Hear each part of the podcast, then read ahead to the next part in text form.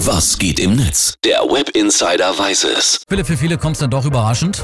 Morgen ist Heiligabend. Ja, eigentlich können wir uns freuen, wenn da nicht diese Sache mit den Geschenken wäre. Richtig, aber heute und morgen haben die Geschäfte nochmal auf. Genau, für Ja. alle, bei denen Weihnachten dann doch wieder so plötzlich kam. Last-Minute-Geschenke shoppen, das ist auch gerade das zentrale Thema im Netz. Genau, und der Twitter-User nicht Chevy Chase, der hat für uns nochmal die fünf Stufen der Weihnachtsgeschenk-Apokalypse zusammengefasst. Er twittert.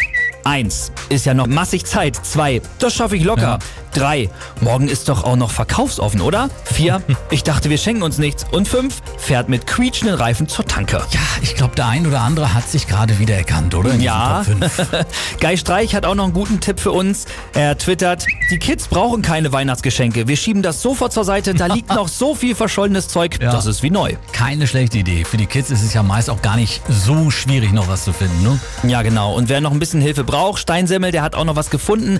Ein Malbuch für Kinder, das wirklich so existiert. Er hat sogar ein Beweisfoto gepostet. Das Malbuch heißt Kackende Tiere. Da soll noch mal einer behaupten, das perfekte Geschenk gibt's nicht, du. Christina Maria lebt, die hat auch noch einen Vorschlag, falls jemand noch sucht. Ja. Äh, auch dieses Geschenk gibt es wirklich und das Hamburger Abendblatt sagt dazu eine echte Alternative zu Google und Co. Das Buch, die 5000 besten Webseiten aus dem Internet. Eine echte Alternative zu Google. Nicht.